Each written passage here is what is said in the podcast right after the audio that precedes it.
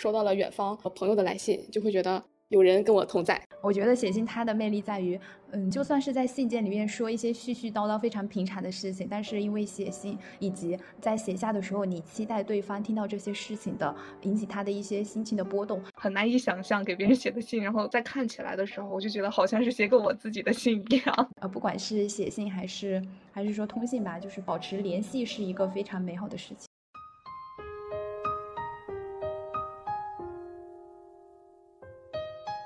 欢迎大家钻进云朵被窝，听两个热爱生活、喜欢碎碎念的零零后女生珍妮和海月熙的电话聊天。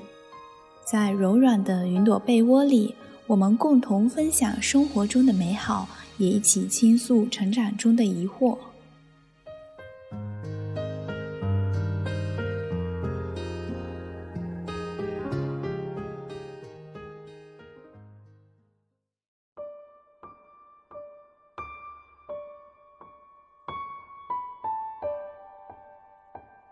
Hello，大家好，我是海月希。Hello，大家好，我是珍妮。那今天这一期节目呢，我们开创了一个新的系列，因为我们之前说呢，要请来我们的朋友来做客，所以今天是我们的第一位朋友，欢迎他，我们的好朋友冰淇淋。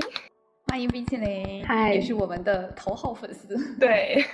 真的是你们的头号粉丝啊！大家好，我是冰淇淋，我现在在大连的某一所大学上大四，是二四的考研党。考二次考研到加一，本人的那个 MBTI 是 INFP，纯纯的 I 人，就这样。终于好不容易，我们做了八九期，才终于 请来了一位嘉宾，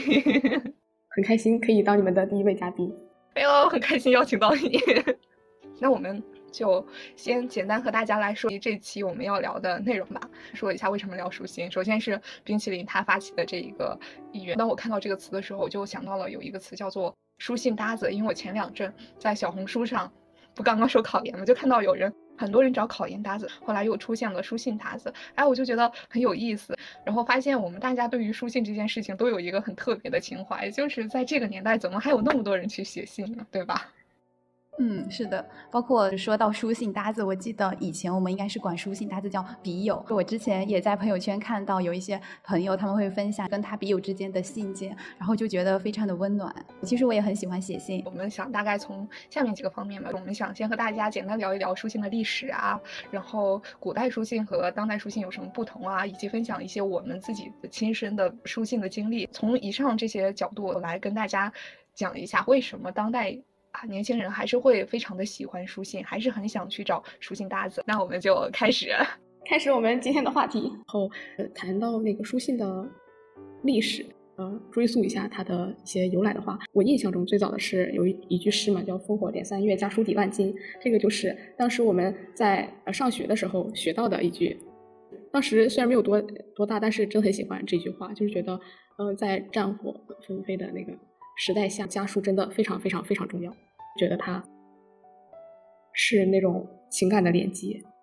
告诉彼此大家的近况怎么样，就非常的有价值。对对对，我记得我当时查的时候，它大概是嗯从好像如果国外的话，古埃及的时候就有了，而且它当时的书信普及的并不是只是单纯的说纸面上的是书信，他们之间彼此往来寄的东西也会成为一种信件。然后呢，在中国鼎盛的时候，应该是魏晋时期，像诸葛亮的《出师表》，这些都是一些书信的一种形式。嗯嗯，而且古代的书信跟现代的书信，嗯，不一样的一个点就是他们的工具还就很不一样。是，嗯，古代的书信通常是用羽毛笔、竹简和蜡板这些工具写成的。古代的书信它是有专门的信使来传递的，然后这些信使它可能是骑马的或者是步行的。书信是古代大家就进行远程交流的主要方式，毕竟不像我们现在，虽然我们三个在不同的地方，但是还可以通过互联网 神奇的方式见面，真的很不容易。他们那个时候。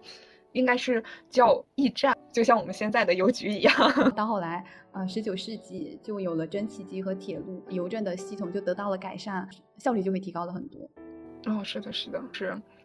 到了今天，书信它已经逐渐的走向了没落的一个过程，然后很多人应该都不会再去写信了，只有很少的人在某种特殊的时候会写信。我感觉对于今天的我们来说，书信更多的就是一种文学题材，我们学学作文的时候会学写那个，就是怎么样教你去写信，包括英语作文。高考的时候班小明还是给小华？给谁来着？李明还是李华？对，就是给李华写信。我们是太久没有高考了，都忘了这个 如此记忆深刻的人。他会有有一个那个小作文，要给哪一个教授或者哪一个老师写信，要邀请他去干些什么。我们有的时候是不得不写的。感觉你总结的很漂亮。所以说，感觉，呃，对于古代人来说，那书信它可能就是一种非常非常重要的沟通。那对于我们当代人来说，书信它可能只是成为了一种怀念过去，或者是说应对考试、然后求职面试，甚至其他等等的某些功能性的特殊场合下的应用吧。因为现在有互联网嘛，大家发一些电子邮件和呃微信啊、QQ 这些，或者是手机里的短信。就更方便、更快捷，大家也很难就是静下心来去写一封信。古代的，我实在是没没怎么查，要不说一说现代的吧。现在的，呃，其实一直觉得我我们这代人书信没有什么辉煌的时候，可能是我们上一代人在有有些人会上大学，就是去各种高校去离开家去上学嘛，然后会跟家里有书信的往来。呃，去年的时候，在收拾一些东西的时候，就翻到了那个我小姨和她的高中的好朋友们在上大学的时候互相的那种书信往来，然后他们的聊天真的很有意思。看他们当时写的信，就感觉当时的他们跟现在的我们是一样的，没有任何区别，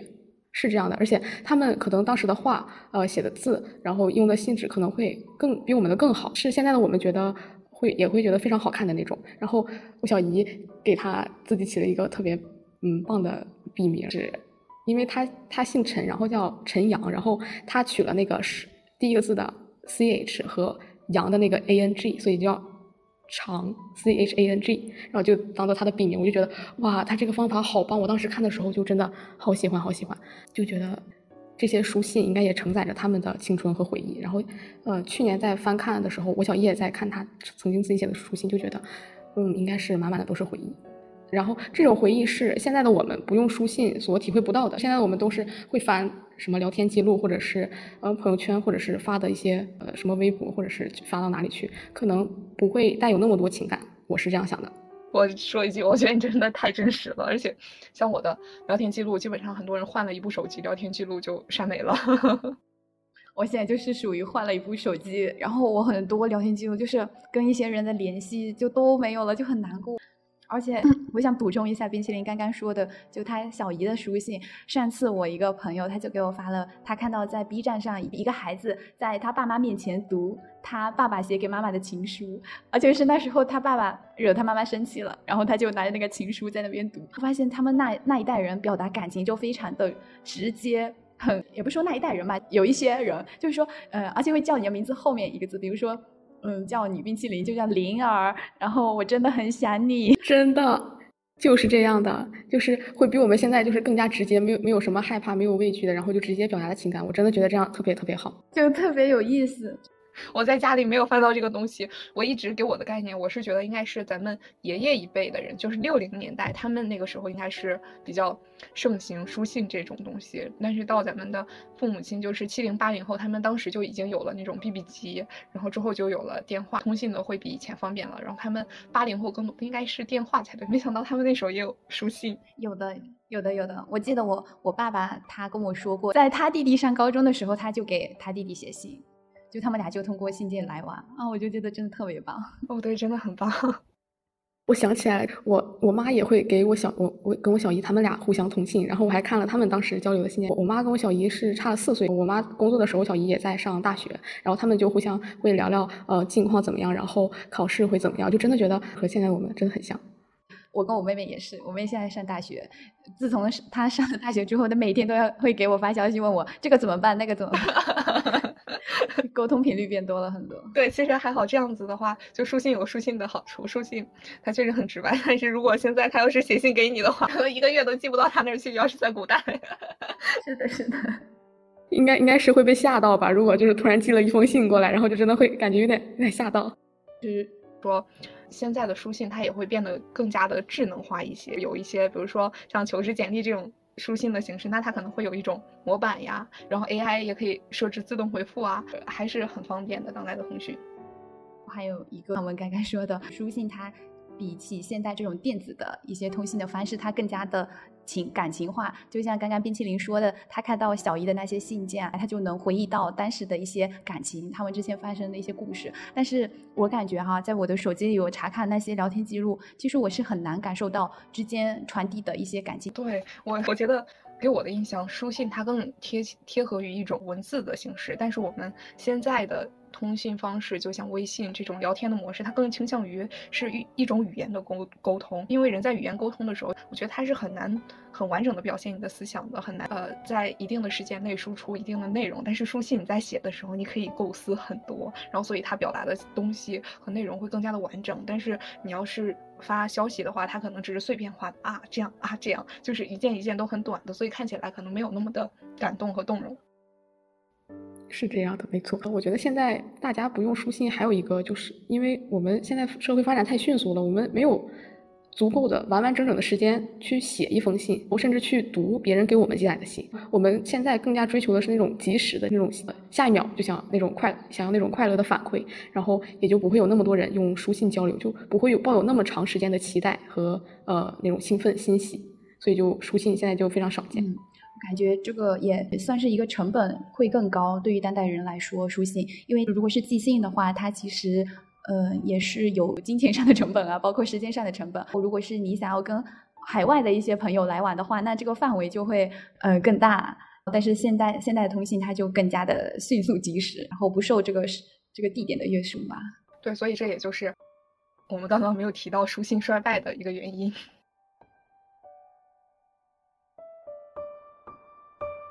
我们说了这么多，接下来就聊一聊你们有没有写信的经历。准备了很多的故事，说说到写信，其实我还有不少写信的经历。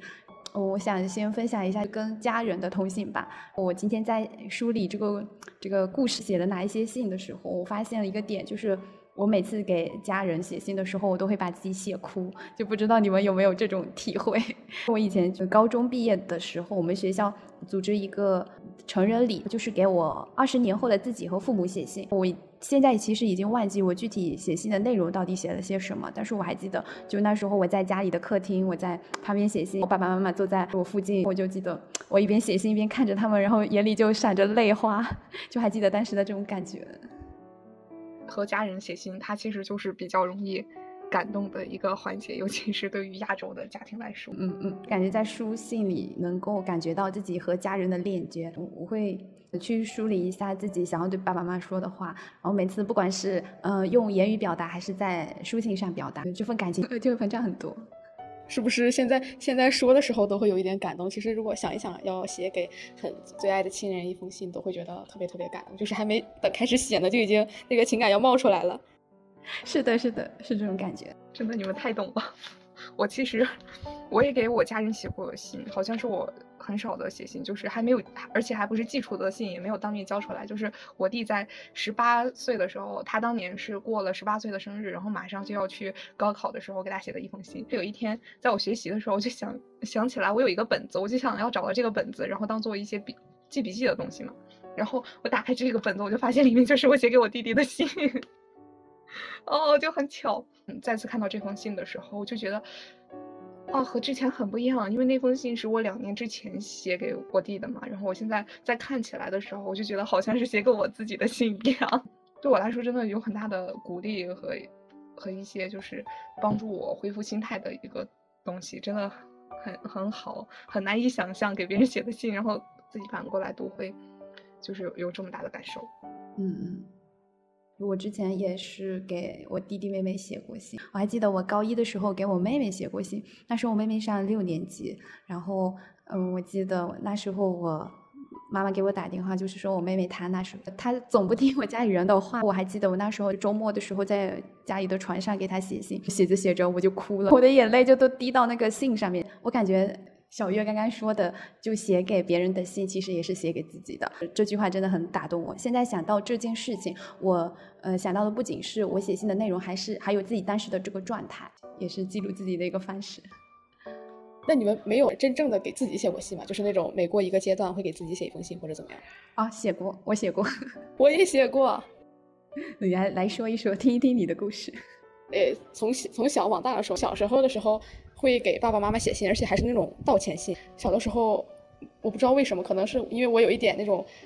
讨讨好型人格，然后就他们生气，我就会很难过，然后我就会给他们写道歉信，就会把呃。在我印象中是用一个很小的信封把我写好的信装起来，然后在他们不在家的时候塞到他们的枕头底下，也不知道他们有没有发现。其实到现在我都不知道他们有没有发现，而且我不止写过一次，就可能那一段时间，可能呃爸爸妈妈生气了或者怎么样就会写信的那种。那肯定是发现了那么多枕头底下的，然后他们也没有回复，就现在也那种不告而终。后来等到上初中的时候就会。不是有那种同学录嘛？应该是毕业的时候给同学写的，还剩很多，我就会每一年或者是每过一段时间有一个阶段性的跨度之后，就会给自己写信。就不光是写信，会写完那一整页的同学录，就会看自己有没有什么变化，喜欢的东西或者是什么，然后在背面会写最近的自己，呃，学业怎么样，生活怎么样，然后呃，状态怎么样，反正就是对总结以及对未来的那种期待。我现在的话，其实很久很久没写了。但是只要是假期，我会翻到的话，我肯定会也会写两句。再回看之前写给自己的那些信的时候，也会一下子就穿越回去当时的那个自己的状态。我也会想，哇，当时的自己其实虽然有烦恼，但是其实也蛮快乐的，也蛮幸福的。就这样，不光是会给自己写信，呃，在整个高中以及现在的大学这个这这几年，会给周围的人都会写信。因为其实对我自己来说，假如我收到一封信，我会很开心，很呃很激动的那种。所以，同样的，我会给其他人写信，也希望他们可以呃收获到就是我带给他们的开心，然后会在信里夸夸他们，写一些可能说不出口的一些话，或者是怎么样。之前上高中毕业之后，参加了一个电视台的夏令营，这个小月知道。呃，我当时很喜欢一位很帅很帅的那个主持人老师，在毕业的时候给他们所有的老师都写了，用一页很漂亮的纸写了一段话，然后用信封装起来。送给他们，就是非非常喜欢这位老师，也非常喜欢这个电视台，他们一整个呃家庭，就是很很喜欢，所以会写信表达自己的喜爱之情。我有幸听过那个老师的一节课，在此感谢。虽然他听不到我的感谢，会听到的，真的吗？包括我现在做这个东西，我觉得都是因为我和冰淇淋去听了那样的一节课，真的非常感谢他。那个老师真的嗯很好。好棒哦！虽然不知道这个老师，嗯，但但是我也有这样的体会。我最近一次写信，就是呃，我在我暑假的实习结束的时候，我给我的 mentor，然后给我就是帮助很大的那些同事们，我都给他们写了明信片，还给我一起实习的朋友们都写了明信片和信。不知道他们收到这些明信片和信是什么样的感受，但是在我写这些信的时候，我是抱有非常嗯真挚的那种感情。嗯，感谢，我还收到了有朋友给我的回信，后就觉得非常的感动。嗯，虽然说有时候写信并不是说希望收到他的回信，或者是呃再次收到他的夸奖，但是如果说写信能够有回馈、有回信的话，我会超级开心，就是这个开心是 plus 翻倍的。啊，是的。其实对于刚刚他说的给自己写信，我只给自己写过，给自己写过一次信，但是。还给我 还被我弄丢了，因为当时是呃学校里有一个什么活动，就是写给自己的一封信，然后我就真的写了，后来寄出来，我也没有收到，是现在已经忘记那个信的内容里面究竟写的是什么了。然后而且我也有想过要不要给自己就是不定时的像冰淇淋一样给自己写一些信，但是有的时候我我有一个心心理就是我又很害怕去写这些信，因为当。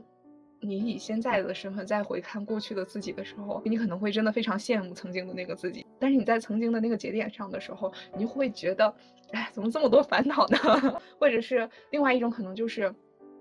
当你现在就是回首看自己的时候，然后你发现你当时在那么一段时间啊，特别的积极，特别的乐观，特别的向上，但是现在怎么就变成这个样子？它会有一种对比和反差的这样子的感觉，也导致了我一直没有。总是给自己写信的一个原因吧。嗯，于，我我觉得更加多一点的，可能是我会有一个意识，就是在每一年的年终都会写一些过去一年的总结，还有新年的一些祝愿。虽然它并不是以一封信的形式吧，但哦，也有也有以信的形式写过。对，在这里可以去看珍妮的设设计日记，公众号上搜索一下插播的广告。谢谢小月。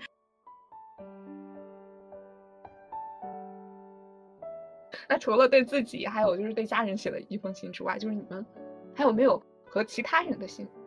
我可以呃分享一下。大概在去年的时候找到了一个笔友，我们互相分享每天不一定是每天，可能这个阶段遇到的一些开心的事情或者是焦虑的事情。我感觉在这个世界的某一个地点、某一个时空，这个人可能在干这些事情，然后可能你过一段时间你就会知道他干了些什么，或者是他的想法。嗯，关于对陌生人的这种回信，就是曾经有一封信让我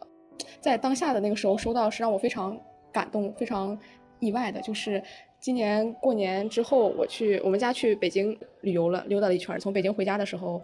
就突然想到了说，看看我的那个笔友有没有给我回信。在过年之前，我又给他写过一封信，说我就跟他讲东北的这种过年是怎么怎么样的。因为那个笔友是南方人，是，然后就很期待他们那个地方的过年习俗或者是一些呃风土人情是怎么样的。当我在即将回到家的那个路上，我就收到了他的那个回信，就点开看他给我的分享，就是一些。他们自己的习俗，我就会觉得，呃，很开心。这种开心其实当下是开心的，但是如果现在具体要用什么语言来描述它，也不是很清楚。就可能在当下那个时候，在旅途呃即将结束的时候，然后也即将回到家的时候，收到了远的，然后他的描述的内容也是非常的具体，就会让我的脑海里想象出一些画面，就会觉得哇，很温暖，很有烟火气的那种。而且当时当时出去溜达的时候，自己的那种状态其实。不夸张的来讲啊，其实自当时的自己精神状态不是很好。如果让现在的自己评判当时的话，就是会很消极。然后收到一封这种很向上积极的信，就会很开心，就觉得有被鼓舞到，就是这样。在大一还是大二的时候，有一个初春参加了社团的一个活动，就是要给贵州山区的一个小朋友写回信。首先是那些小朋友们会给我们。每个人写一封信，我们随机会分到一封信。我就收到了有一个小朋友写到他对四叶草这个非常简单的植物的描述，然后以及他他家里的一些状况的描述，就非常的充满童真，因为他就能看出来他其实才上小学，就会觉得，嗯，通过信件将两个人两个不同地区、不同时时候，就是不同可以说是不同时代的人联系了起来，然后给他的回信，也可以唤醒出那个年少的自己。天呐，我觉得你说的太棒了，你的语言表达能能力怎么这么强？对我感觉听冰淇淋说，我脑海里都有那种画面。是的，是的。然后我也分享一下我和陌生人通信的一个经历吧，也是因为冰淇淋牵线，就是也是因为他，所以才会有我的这段经历。是那个东西叫白丁有记，应该还有很多这样子类似于可以找笔友的那个软件。然后我就在那个上面去。找了一个笔友，他那个规则是你需要先自己写一封信，然后他可以通过一种形式就是随机匹配，还有另外一种形式就是你读了别人的信，你觉得他这个信写的很好，那你可以跟他申请回信，然后这样子的话，你们就可以匹配成为笔友，而且你有且仅只就有且只有一位笔友可以互相通信，然后啊，我就抱着试试看的状态，没想到就真的找到了一位笔友，就很神奇。刚开始呢。因为我看它上面的记录，大概是很久之前才登录过这个软件的。然后特别让我意外的就是，他很快就给我回了一封信，我就感觉到很惊喜。包括他有的时候就会跟我讲一些他最近我去干干什么，比如说他回到他的母校，他和他的发小。有一次我印象比较深的，他应该是一个山西人，他有一次就跟我描述他小的时候见过的那种黄河呀。就是每个人的童年经历还有人生阅历都是不一样的。当你听到别人描述他的生活的时候，你就觉得。很向往，觉得世界很神奇。两个完全不知道对方是什么样的人可以通信，是可以交流，是一件很奇妙的事情。有一次呢，他就在呃，应该是暑假的时候，他在给我的来信里，我居然看到了他之前养的那个小猫。他把那个小猫，就是他刚到家的时候，那小猫是很瘦的，然后他回去照顾了一段时间，就变得很胖。看见看到他照片里的那个小猫，就觉得那个小猫好幸福啊。那种不知道什么时候会突然给你来一封信的时候，其实真的很让人期待，也会觉得很。美好，对，而且我觉得这种通信，它比相较于我们现代的社交软件来说，有一个非常大的好处，就是不会让你产生一种焦虑。那很多人，我之前看到网上就会说，嗯，你要是很多女孩子就会说，你要是什么一个小时不回我消息，或者多长时间不 不回我消息，那就分手。或者是说，你有的时候你在网上，呃，你本来想认识一个，就是可以随便谈一些。天马行空，然后奇思妙想的一些东西，但是他就会和你寒暄你在哪读书啊，上在哪里上大学呀，然后你的什么身高啊、体重啊，什么乱七八糟的这些东西，我就觉得很无语、很无奈，就没有那种写信这样可以交谈的内容更加广泛、更为有趣。我突然想到，就是你们用的这个 app，让我想到了一个非常古早的应用，它叫漂流瓶。哦，就是 QQ 空间里，你可以去随机去，嗯，就是捞一个瓶子，然后给他回信。嗯说到给陌生朋友写信，其实我也想到了。我们高三是有一个传统，我们高二那年要给高三的学长学姐写信。我是十二班的，然后我就给十二班的我的对应的座位号的那个学长或学姐写信。然后在我高三的时候，我就收到了那个学长在他的大学给我寄来的明信片。天，这太棒了，这真的好棒。对，我们当时的传统是之前的学长学姐会给我们录视频。嗯嗯，对，录视频也很好哎。还能看到脸，至今为止还不知道那个学长以及我写信过去的那个学弟长啥样。哦，感觉这个这个应该也算是书信的魅力，因为我们只是看得到文字，然后其他的全都是靠我们自己的想象，所以每个人可能看到相同的文字，想象的是不一样的，因为每个人的那种经历不同，然后期待也不同。对，给自己脑补的空间，想象力是真的很美妙。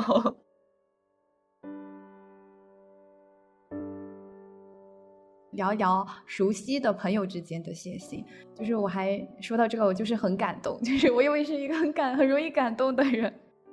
我们聊的就是一个很容易感动的话题，真的，就是我想到以前高三呃高中的时候，嗯，是一个写明信片还非常流行，嗯，一个年代，就呃，天哪，有点不知道该怎么组织语言。一个年代，我高中的时候也是，初中的时候也会。对，特别是在平安夜、圣诞节这种，就是冬天，然后学校里就会有那种氛围，就会有一些社团的活动。然后我跟我的朋友就会在，因为在十二月底嘛，马上也要新年了，然后就在一个特别的时机，然后买一些明信片，在就是各个楼层里跟一些朋友散落在其他的班级的朋友互相送。然后送明信片的时候，还会顺便送一些小礼物。我还记得我的同学给我送过一个非常贴心，就是暖手的一个极热那种扒一下就可以发热的那个呃暖手的。他我们俩是初中同学，然后来高中也在同一个学校，但不是同一个班。他说我还记得，就是一到冬天你的手就非常的冷，他把这个送给你，让你的冬天变得暖和一点。然后还有明信片，那时候就是。嗯，不管是非常非常亲密的朋友，还是说就是关系挺好的朋友，就都会写明信片，互相写。我回头去翻那些明信片的时候，我有一种感觉，就是有好多人，就是我们曾经的感情特别好，但是好像一路走到现在，其实很多都失联了，就还蛮可惜的。然后包括在大学的时候，我也。就在大一、大二的时候，我也尝试给我的好朋友，呃，在他生日的时候给他手写信。我也尝试过这个事情。我给我的室友们，在他们过生日的时候会写，也也会写信，或者是写一些小卡片放在礼物里面，然后就写一下，呃，当时刚刚搬进来、搬进寝室的时候对他们的印象，然后觉得他们是都是很好的人，就是夸夸他们。嗯嗯，是的。初高中的时候总写，但是大学的时候就不会了，因为也不是太忙了。我是觉得我周围没有，就是没有那种特别喜欢收信的气质的人。昨天在散步的时候，其实我没有和我身边的朋友聊起这个书信的话题，也没有和他们讲咱们要聊这个东西。我的那个朋友他就突然就是他就想起了一些之前。就是初高中时候的事情嘛，他就问我，他说你觉得就一个男孩子做出什么行为会让你心动？然后我说我不知道，然后我说你给我几个选项呗。然后他当时我我就反问他的时候，他就给出了我他的答案。他说他觉得就是那种手写的东西最让他心动。他就说他那个时候就有一个暗恋他的男生就会给他写手写的这种信，然后歪歪曲曲的，但是他看了就非常的感动。然后他和你的感受是一样的，他也觉得当时把那些东西存起来之后，多年之后再看他的时候，他觉得特别可惜的一。一个事情就是很多那时候给你写信的人，他们可能都已经渐行渐远，就很少会去联系了。我也想到了我以前高中的时候，有男生给我写过 明信片，但是后来我没有给他回信。就是如果他再写一封的话，我可能就会给他回。我是一个比较比较傲娇的人，我感觉手写的东西确实很，就是会很打动人。还有一点就是，冰淇淋就是我们两个高中是同一个班的嘛？你记不记得，就是我们当时有一段时间，我不是嗓子哑了吗？哦，对对对，哦，我们有那个自己的，我们有默契，就是呃，但凡有一方不想说话，或者是嗓子出什么问题了，我们就会那个写下来交流，真的就是不说话，真的用字去写，然后去表达。在高中，我觉得大家都有传纸条这个习俗，就是 都会 写点什么。我俩就是同桌，所以传起来很方便。啊，你们是同桌？我们大。部分都是那种单人单桌，然后就会串座串到可能大家在左右两边就隔得很远，然后就会拜托周围的人去传那个纸条。我想起来了，为什么要说？因为有一次的有一次那次就是我的嗓子是哑的，我早上起来的时候，来学校的路上我就路过了一家花店，我就看到了那个玫瑰，当时我就觉得哦，好想要一支玫瑰，我觉得好好看。我到学校的时候，我没记错的话，我来到学校冰冰淇淋他就送给我了一支玫瑰，然后我就我就在那个纸条上写，我就说我早上的时候刚路过一家花店，就很看到那个玫瑰就很想要，没想到你就给我送了，我当时就好开心。这也太棒了吧！就我高中的时候，就是我很喜欢那些非常文艺那种句子哈。然后因为高三那时候学习啊，就是什么压力挺大，我感觉我自己还挺矫情的。然后我就跟我同桌说，嗯，我特别喜欢这种。就是很温暖的句子，非常治愈的句子。我就说你能不能写一点给我？然后他就说他那时候就有一点点，就是感觉有点开玩笑，有点嫌弃，说啊这样子啊什么，就是 很开玩笑的答应了我。然后没想到没想到星期天晚自习的时候，他就给我写了一张纸，然后背后还有就是他抄的那些一些句子啊。我记得第一个句子就是什么我们俩不说话就这样，什么就很美好。那时候我就特别的感动。因为就是我感觉我自己说的一些事情，我又又很喜欢手写东西，他竟然都放在心上了。后来我们就经常去抄一些这种 很好的句子，我们俩还互相传小纸条，就互相加油打气，在一些上不了、上不下去的晚自习，然后这些纸条到后来我。高三结束的时候，我都把它放到了一个呃小的杯子里面，现在还在我家的那个明信片里放着。小学的时候，因为刚刚冰淇淋他也说到了同学录，我当时小学的时候，现在想想真的跟你们讲出来都难以启齿，非常的 难以启齿。我记得很多人写同学录，就是给别人写的就是那么两三句话，你知道小学生吧？小学生你知道吗？他就写一些乱七八糟的话，然后我当时我就很不喜欢那些，我就觉得我的这个同学录就是要发给我。和我关系比较好的一些人，然后我就特别幼稚，我在上面写着说请什么什么什么同学，然后写多少多少字以上。我记得当时好像给给我觉得关系还不错的一个人，我让他写五百字以上。后来其实写完了之后，我也没有怎么，你也没有数多少字。有一次我假期回家，我就不小心翻看那个同学，我在看的时候，我就真的发现有的人就是他特别，你知道，你能看出来很认真、字迹工整的，然后写了一整页，啊，就是我当时就觉得不管是什么内容，他可以这么的。就是用心的给你写，不管是流水账还是什么，就觉得真的很好。我每次回家都会翻我的同学录，小学的、初中的。那你们还有其他的事情关于写信的想要分享的吗？就是我分享一下，就我最近跟朋友写，就我去年十一月份的时候，十一月底又是在冬天，然后我就突然想在公众号搞一个嗯寄明信片的一个小活动，然后就抽奖嘛，抽了好像有十个还是八个来着，我就给他们写信，然后那时候。嗯，也是我怎么说呢呀？不算不算第一次吧，就第二次 把信寄出去。然后那时候我就突然收到了，因为我是想是给别人写信，那但是那时候我收到了我一个高中的朋友给我写的 QQ 邮箱的信。自从那以后，就是他每隔。一两个月都会给我写信，但是 QQ 邮箱就是现在不怎么看了，然后他也不会强提醒，所以前两天在我发现 QQ 邮箱，我看到有十几条未读信件，我本来就想直接一键已读，但是我那天就突然就想着，哎，我看一看还有就是有没有被我漏掉的一些信件的时候，我突然看到我朋友在一个月 或者是一个多礼拜之前给我写的信，那时候就打开，因为在工作匆匆扫了一眼，我就感觉很很感动，因为我这个朋友每次给我写信的时候，他都会，嗯。很文艺，他非常就情感非常的细腻，他用那些词语就也非常的正式书面。嗯，他会先说什么谁谁谁，然后展信佳，然后他最近怎么样？就是我现在写信的氛围，我是在一个下雨天，他觉得非常适合写信，他开一盏小灯，然后给我写信，好文艺啊！是他很文艺。我之前其实有漏看过他的信，但是他在微信上有提示我说发完了之后他会提示我记得查收信件。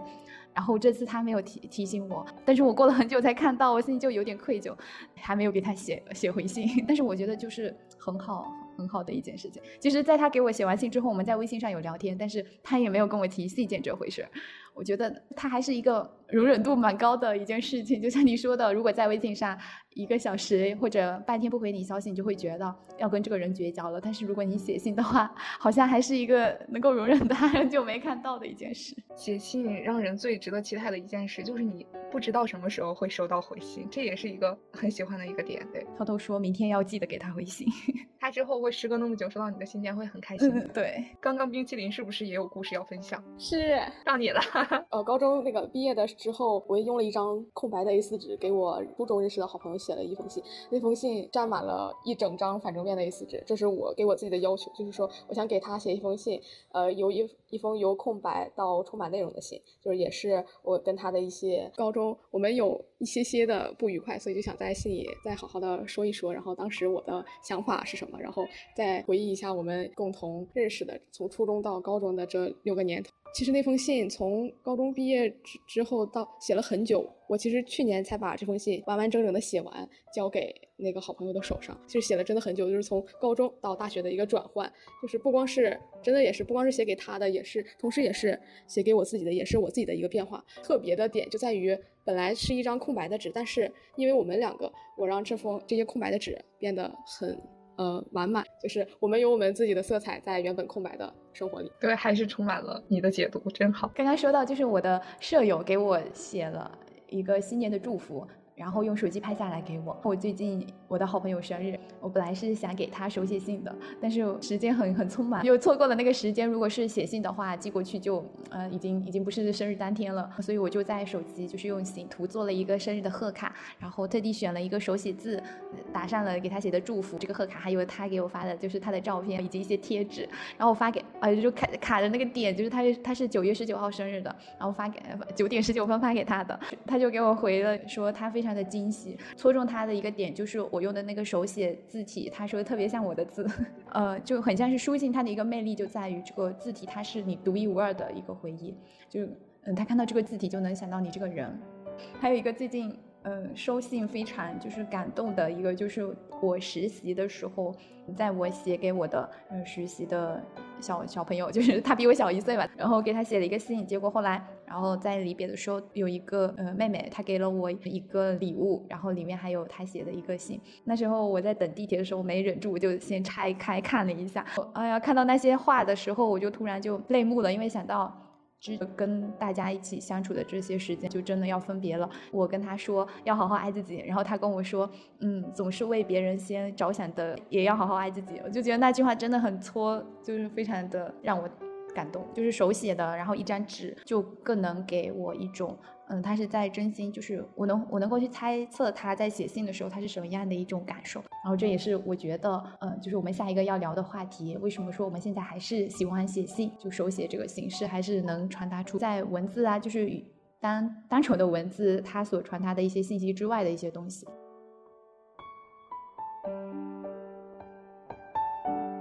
我们下面就系统的来说一下，就是为什么当代年轻人还不只是年轻人，就为什么很多人更喜欢写信，为什么要写信，然后为什么会去找书信搭子呀，然后相互寄明信片或者寄信之类的。我当时想到的第一个点就是，我觉得它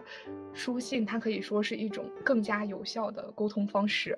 我不知道你们有没有这个感觉，因为我感觉对很多时候来说，我们很少可以心平气和的和人说话，尤其是在对于一件问题的讨论上，我们往往就是讨论的结果就是越来越偏执，越来越越来越印证自己的观点，而不是去就是思考对方的角度对不对，然后往往两个人交流就变成了你一句我一句，你不行你不行的这样子的状态。但是写信它就会很好的避免了这种状态，因为你可以很。通畅的去说自己的想法，然后很婉转的表达自己的意见。包括我当时我看那个有一个电影叫《肖申克的救赎》，然后那个主人公安迪他是在监狱里生活嘛，然后他每天都会给一个政府还是像什么部门，就每周会写一封信，他就想要给监狱建一所图书馆。我具体忘了他是写了多久之后，好像是写了两年之后，还是写了四年之后啊？然后他就收到了这个图书馆寄来的二百美金还是多少钱，并且附赠了一封信，说求求你不要再给我写信了，我的信我的这个地方已经被你的信塞满了。这种当时这个安迪他就想。他说：“哦，原来这样啊！原来每周一封信就可以拿到二百的这个美金，可以建这个图书馆的钱。那我以后要每周写两封信。然后之后他又去写信，好像一共用了六年。然后他成功的 在这个地方，在监狱建造了一个图书馆。然后所以我觉得书信它是一种很有效的沟通方法，就包括有的时候对我的家人，就包括像冰淇淋之前说的那种道歉信，我觉得很多当面没有办法说出的话，或者是很多。”你没有办法言说的话，都可以通过书信的形式表达出来，而且它的沟通效率是要很快的。对，我在家里收拾东西的时候，我发现我妈妈其实也给我弟写过好几封信，然后在那些信里面，她的一个角色，就是他的那些语句啊，是一个非常温柔，然后克制，嗯，非常好说话的一个母亲。但是在现实中，往往就是他跟我弟起争执后，他非常的生气，然后控制不住自己的脾气，然后看那些信的时候，都会被我妈妈所折服。呃，聊一聊，我觉得我为什么现在仍然会有很多人喜欢写信？我觉得是因为信件本身它就是一个很珍贵。很珍贵的东西，因为它可能它的存在以及它的意义都是对于每个人来说是不同的，还是跟我们之前说过的很多方面都是一样的。它可能会承载着我们独属于每个人自己的一些东西，就是每个人看它都不一样，然后可能给我们看的那个人也会有不一样的感受。可能通过信件就会有互相连通的一些呃大家的共同点，或者是不同的看法也好，就是既是一种理想的。现实呈现形式就是那种信件，我觉得是我们现实生活中的理想，但是它是现实生活中存在的一种东西，可以把它概括为是那种很珍贵吧。就是因为应该是有很多人都知道它的重要性和它的珍贵，所以会有很多人喜欢，然后并且去真正的去付诸于实践。感觉就是信件它非常独特的一点就是它可以保存和收藏，就是它是一个实体的一个记忆，而不是我们所说的在互联网上它是一个。呃，可以删除。如果你看不见它，或者换个手机，因为一些意外，就是那些电子的回忆一下子就可以删掉。我感觉那些就有点像是漂浮的，然后是不属于自己的。对于信件，它是一个实体的，你比如说某纸张啊，信件，它都是带有就是那个时间的一些记忆，就是一个很厚重的感觉。当我们再次拿到那个信件的时候，我觉得可以穿越到写信和收信的那些瞬间，然后回忆到那个心情。我觉得也是在这个电子社会的电子记忆所无法取代的。是，就是我也有这样子的感觉，就感觉你看到信的时候，你会觉得它那个纸张它都是有温度的，而且是每个人的品味啊。对，它上面如果要是正式寄信的话，它可能还有一些邮票和仪式感。它当你写信的时候，你肯定会要字斟句酌，因为我给我的笔友写信的时候，我就会想到说，你的今天的打招呼的用语是怎么用啊？什么？展信佳，然后什么展信书言，见字如面等等这种话，你看着就让人觉得很亲切。有的时候甚至还会去查一些，比如说这个时节了，该怎么去问好的一些语录，然后还有你要结尾去怎么写，其实这些都是心意。寄信的时候呢，你还会去。呃，包装呀，然后反复的检查，确保它是有没有纰漏、疏疏漏，就是它有没有记错地方呀，是不是你记的那个人啊？还有一个比较有意思的环节，就是在等待的这个环节，就是当你把信寄出去的那一瞬间，你就会在想什么时候可以寄到他的手里，然后什么时候可以收到他的回信。这种想象是一个很有意思的过程，然后你也会期待他会给你回复怎么样的话。就是最让人开心的就是大家收到回信的时候了。就是你在写信的这个过程中，其实也是一个非常治愈的。事情就可以让我们慢下来，去梳理一下自己。呃，因为在写信的时候，我们都会就提到自己的近况是什么样的。虽然说我们每天都在经历着这些事，但是如果有一天，就是如果我们没有写日记的习惯，然后去写信的话，这件事本身就是在整理。呃，我们如何把最近经历的一些事情用文字的形式记录下来？我觉得这也是一个让我们有机会能够思考自己、整理自己的一个事情。然后这件事情就会让我们觉得有存在感吧。哦，而且我觉得就是在某个固定的时间、固定的地点去写一封信，会给人一种踏实感。就比如说，我可以，我就设想之后自己每个每周五的晚上。呃，无聊的时候拿起一支笔，然后坐在我的桌子前写一封信。无论这封信是写给谁的，我都会觉得在那样一个时刻的自己是美好的，然后是充满充满希望的。我觉得应该大部分人也都会这样认为，所以他们觉得，呃，写信是一件很好的、很棒的事情。我不知道大家说的写信是在电子写信还是在手写写信。我觉得如果是手写的话，它书就手写的这个过程，它本身就是一个正念的过程，因为我们进入到这个。全心全意，就非常就是进入到心流的这个过程，就会让我们觉得体内的某一些什么多巴胺在，还是内内那个那个啥内啡肽，内啡肽对，就是某一个某某一个东西激活了它，就会让我们觉得它是一个非常科学的，让我们幸福的东西。哦，对，是我今天在就是在整理说为什么。要写信这个环节的时候，我写下的一个点就是浪漫诚意。那我对这个解读就是，就是当你静下心来写信的时候，你的笔友就只有你和对方的一个时空，就就是像你说的这种心流状态一样，就仿佛你写信的时候他就已经坐在了你的对面，然后这个世界就只有你们两个人，是一件 很美好的事情。还有一个重要的原因就是感觉它信件是有一种超越时空的联系和纽带，就是它无论是在时间上或者是空间上，它都有一种距离感。时间上要经过那种。种漫长的等待，然后空间上呢会有很遥远的距离。但是就是你翻看着之前的这些信件，你会觉得你能看到这个人在过去的那一段时间的生活，甚至更久远一点，你还可以感受到之前之前的很久很久以前的人对现在人的影响。就是你会发现可能。他们和我们即使不在同一个平行时空下，但是我们的想法和感受甚至是一致的。之前咱不是有提到那个朱光潜那个给青年的十二封信吗？对，我也想到了这一个。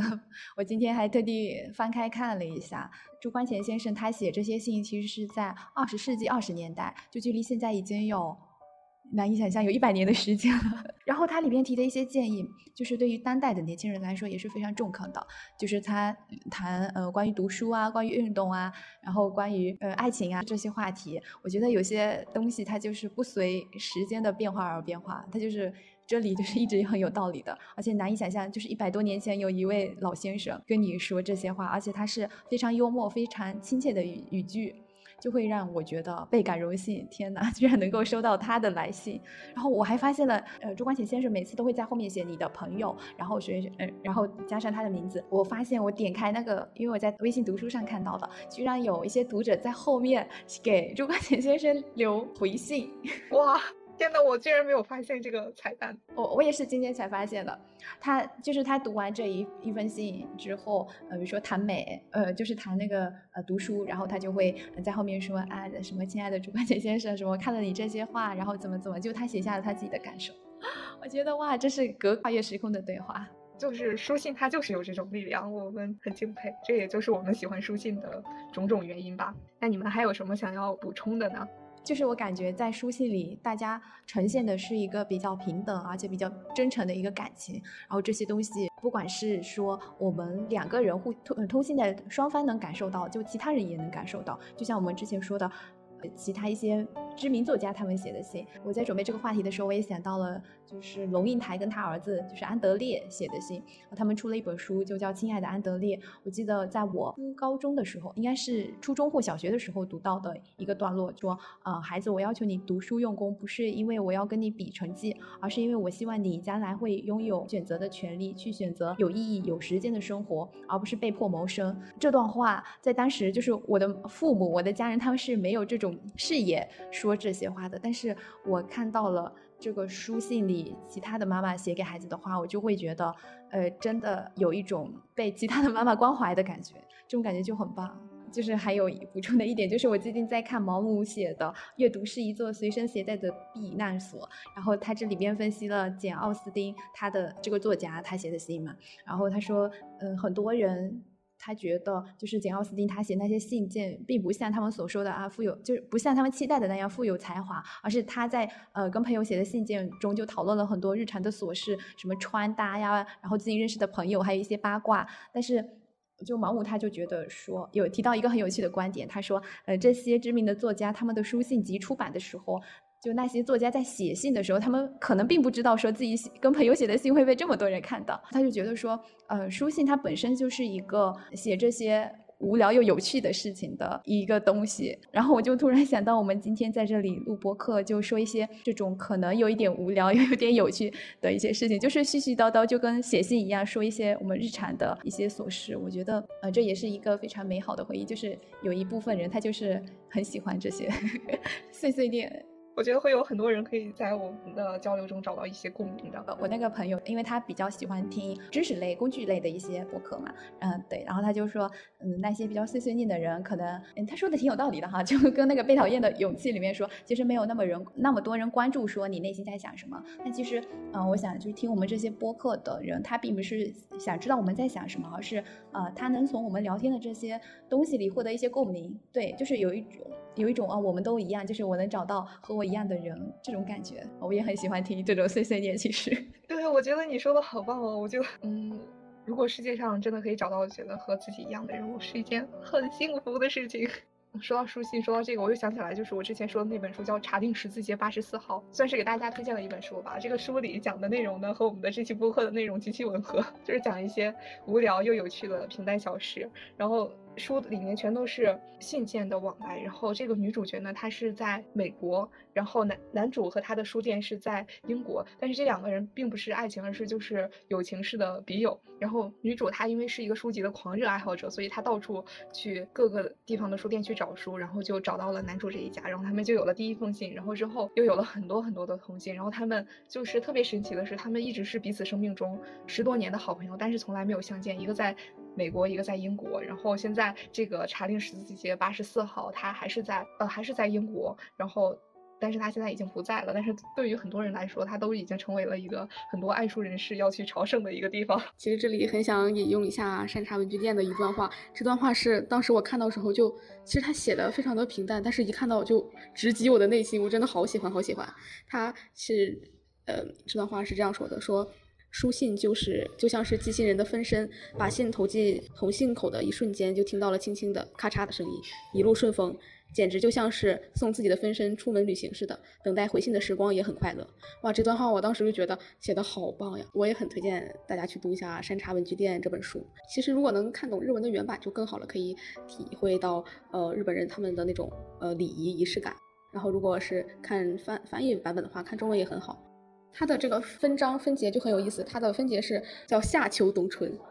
就是它夏是开头，然后春是结尾，我就觉得盛夏真的是很像电影的开场，然后春季就代表着下一个轮回的开始。然后这里面也有很多很多的信，包括对于不存在的恋人的慰问信，应该是这个吧。然后拒绝借钱的信，然后还有写字很丑的人的给其他人的生日祝福的信件。还有弥补遗憾的信件，以及给 Q P 妹妹的信，然后还有绝交信、拒绝信，和这本书里的主人公给他的长辈写的信。然后通过这本书也学到了很多写信的一些知识。是的，哦，太美好了！你说的就让我想起了我之前寄信的时候，非常就是非常想要记录我这个信件投入到嗯邮筒里面的那种感觉，就是那一瞬间就好像是把自己的。故事和希望，就是所有的东西都寄出去了一样。前几天在看微博的时候，查了一下，搜了一下这个关于信件的这个词条，然后发现新华网在七夕的时候就有列举一些我们中国呃近现代的一些名人给他们呃妻子给他们的另一半写的一些类似于情书吧。然后这里我就记录了呃一段是周恩来先生写给他的妻子邓颖超的，是天气虽热尚能静心，望你真摄，吻你万千。回信是情长纸短，还吻你万千。这个就是新华网对于呃信件的一些记录，就觉得真的很好。我我想到了，嗯，我想到了之前看到的周恩来跟他妻子的有一段，好像是呃不知道原话啊，他说是。嗯，我是一个无神论者，但是因为你，我相信有来生。我们今天分享的就是很多写信，然后其实我们并没有说对写信做一个非常系统的、完整的定义，没有说它必须要是寄出来的信，必须要是有这种邮件，然后或者是什么样的形式。我觉得它可以是电子的。当然，最好是手写的。对于手写的执念，他甚至我觉得可以不用非得通过邮局寄去寄，我我觉得也可以当面寄出来。但是这些都是自己的一份心意。我今天看到的一句话就是，他说：“别让古老的浪漫消失。”我也很想送给大家，如果大家有时间的话，可以静下心来去写一封信给。自己的朋友，把一些想说的、不敢说的，可以趁机说一说；把没有解决的遗憾，也可以通过信件来写一写。即使送不出去的话，我觉得写下来也算是一种说呢，就写下来的时候，就算是一种放下吧。然后我感觉，对于我来说，我们聊写信这件这件事情，它嗯是一个对于我来说是一个重新打开记忆阀门的一件事情，然后让我回忆起了很多很美好的事情。我觉得写信它的魅力在于，嗯，就算是在信件里面说一些絮絮叨叨、非常平常的事情，但是因为写信以及在写下的时候，你期待对方听到这些事情的，引起他的一些心情的波动，就会觉得这件事情就是一个非常美好，就是把普通的小事变成一个非常美好的事情。因为他是这封信是是跨越千山万水来到你的身边，然后是你的朋友用心写下，就是他在写的时候非常斟酌。说，嗯，就这么一封信，我常常会觉得这个信件就是这封信，就它太少了，它为什么只有这么一个尺寸？我很想就是多写几封给他。所以有一句话叫“纸短情长”，就是嗯，概括不了我对你的相思之情。所以我觉得信件真的是一个很有魅力的通信的方式，它也具有它的不可取代性。嗯，就像小月说的那样，我觉得呃，不管是写信还是还是说通信吧，就是保持联系是一个非常美好的事情。嗯，对对，是的，保持联系。那就也借此借着我们这期播客，我想就是大家如果想要写信，不知道写给谁的话，可以在评论区留下你的姓名、收件姓名以及地址，或者是通讯通讯方式吧，或者是你的 QQ 邮箱，说不定你会收到一封来自不知名的朋友的信。然后你也可以在 评论区的下方找一下自己的书信搭子。啊，对对对，我觉得和陌生人通信，其实它在一定的另一个方面，它也是一个比较有少一点负担的事情。毕竟，嗯，如果是跟熟人联系的话，可能有一些话不太好说得出口 啊。对对对对，然后大家可以在评论区积极的参与，说不定也会收到我们的来信。对，也可以来找我们当呃这个书信搭子。这个本嘉宾在此那个招招就是寻找，我们都太乐意写信了。太可爱了，像是像是在录征婚的一样，好搞笑。征婚可没有这么大胆。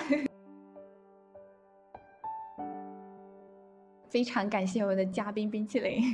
对，感谢我们的嘉宾冰淇淋。告别一下吧，就是我认为所有的书信它都是不完美的。然后就像我们此时此刻的聊天，我觉得最就算是聊了这么久，它也有很多，我们也有很多可能想说，但是可能。嗯，还没说出口的一些东西，但是我们目前是想不起来的。所有的事情可能都是不完美的，但是就是因为这样的不完美，所以才有了，嗯，我们更想要去的地方——远方。然后就是这样，就是很开心能参加这次嗯录制。就是这样，谢谢谢谢冰淇淋，今天晚上也是一波三折，真是一波三折，很辛苦。真的 是这样，真的一波三折，但没关系，就是很开心，很满足，可以有这次特殊的经历。对我，我真的要 说一句，只是为了记录一下冰淇淋的惨状。他在录的第一第一次的时候是被因为教室关灯了，所以中途离开了教室，然后后来又去到了图书馆下面的一个位置，然后又因为宿舍要关门了，然后所以又回到了宿舍的走廊里，然后现在辗转反侧。真的是一波三折，非常的不容易，录了一期播客。学校找一个良好的录音环境真的好难啊！希望之后有有更好的环境之后，我们有更充足的时间之后，可以再多多的 来做客，多多的一起参与聊天。行啦，那我们到这儿就结束啦，下期再见，拜拜，拜拜，下期再见。